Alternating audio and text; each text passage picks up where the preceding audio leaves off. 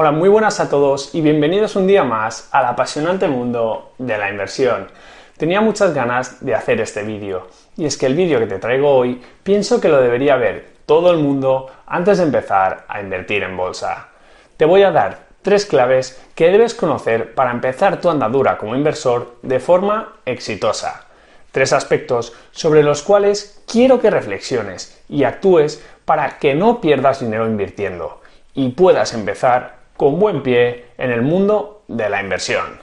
Ya sabes que el objetivo principal de este canal es ayudarte a gestionar correctamente tus finanzas y ayudarte a hacer crecer tu dinero. Así que estate atento y quédate hasta el final del vídeo porque todo lo que te voy a explicar hoy te ayudará a conseguirlo.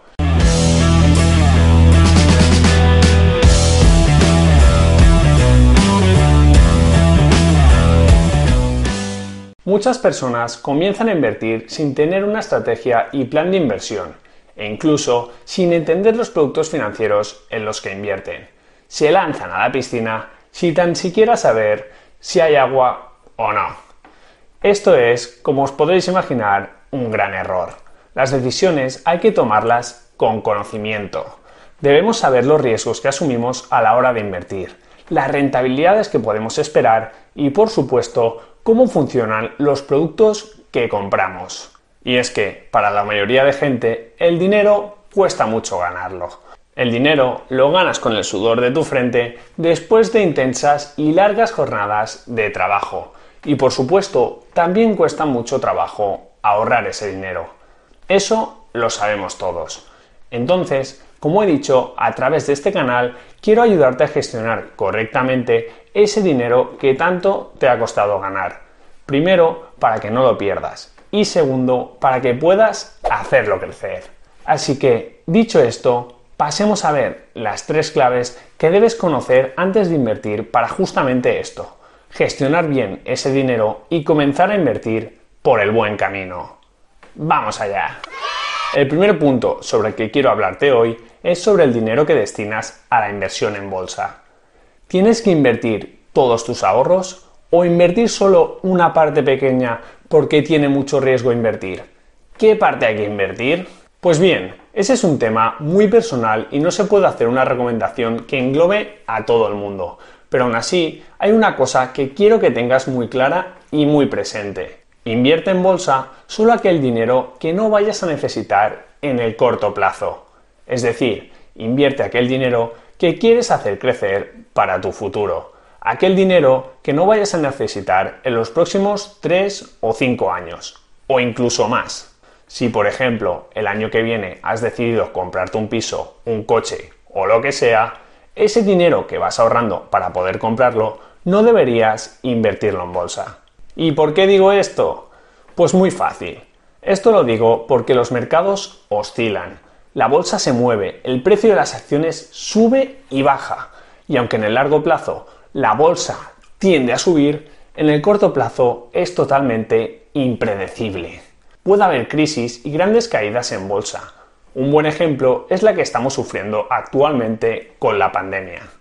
Por ejemplo, imagina que llevas unos años ahorrando para poder comprarte un piso y todo lo tienes invertido en bolsa y que en el momento que habías decidido comprar ese piso, el valor de tu cartera ha caído un 20 o un 30%.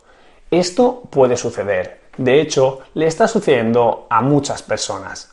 Pues bien, lo que ocurrirá en este caso es que ya no podrás comprar el piso o aquello que habías planeado en ese momento, puesto que si retiras tu dinero tendrás un 20% o un 30% menos. Se entiende, ¿verdad? Así que primer consejo, no inviertas en bolsa el dinero que vayas a necesitar en el corto plazo. Invierte el dinero que quieres hacer crecer para tu futuro. Y relacionado con esta primera clave, aquí va la segunda. Ten siempre disponible un fondo de emergencia o fondo de seguridad para posibles gastos e imprevistos. Vale, ¿y eso qué es? Pues es tan sencillo como tener una parte de dinero ahorrada en tu cuenta del banco por si las moscas, para poder subsistir si hay problemas. El futuro es incierto y puede ocurrir cualquier cosa. Por ejemplo, de un día para otro, la empresa en la que trabajas puede decidir que ya no cuenta contigo, o simplemente que le vayan mal las cosas y cerrar la persiana. Ante eso, ante esa incertidumbre futura, una buena opción es tener un colchón de dinero al que podrás acudir en esos casos. Tener un fondo de emergencia que te permita vivir aunque no tengas ingresos, al menos durante unos meses. Y para eso se suele recomendar tener ahorrado como mínimo unos 3 o 6 meses de tus gastos mensuales. Por ejemplo, si tus gastos mensuales son de unos 800 euros al mes en comida, vivienda, etc., podrías tener unos 4.800 euros ahorrados para tu seguridad. Ese sería tu colchón. Por supuesto, el grosor del colchón o la cantidad del fondo de emergencia es una decisión personal y cada uno debe decidir qué cantidad tiene en función de su situación y riesgos. Pero la idea es clara. Ok, ya hemos visto dos aspectos fundamentales, pero esto no es todo.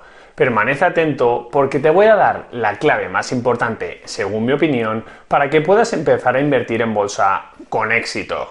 Por cierto, ya que estoy, aprovecho para pedirte que si te está pareciendo útil el vídeo, me ayudes dándole un like. Y ahora, sigamos. ¿Cuál es la clave para que puedas invertir con éxito?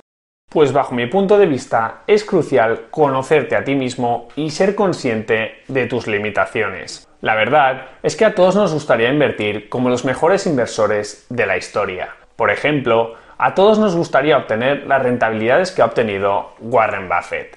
Pero la realidad es que ninguno de nosotros somos Warren Buffett.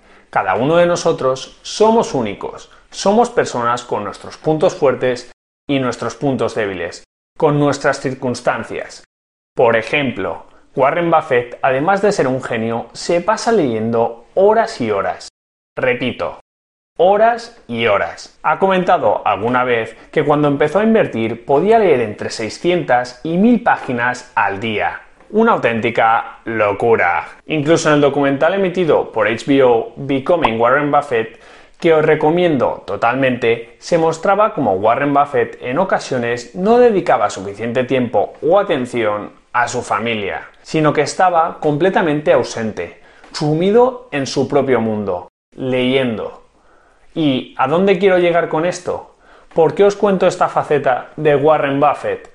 Pues porque aunque queramos obtener los resultados de los mejores inversores del mundo y copiar sus estrategias, la inmensa mayoría se quedará a años luz de ellos. Las probabilidades de lograrlo son ínfimas. Las probabilidades juegan en nuestra contra.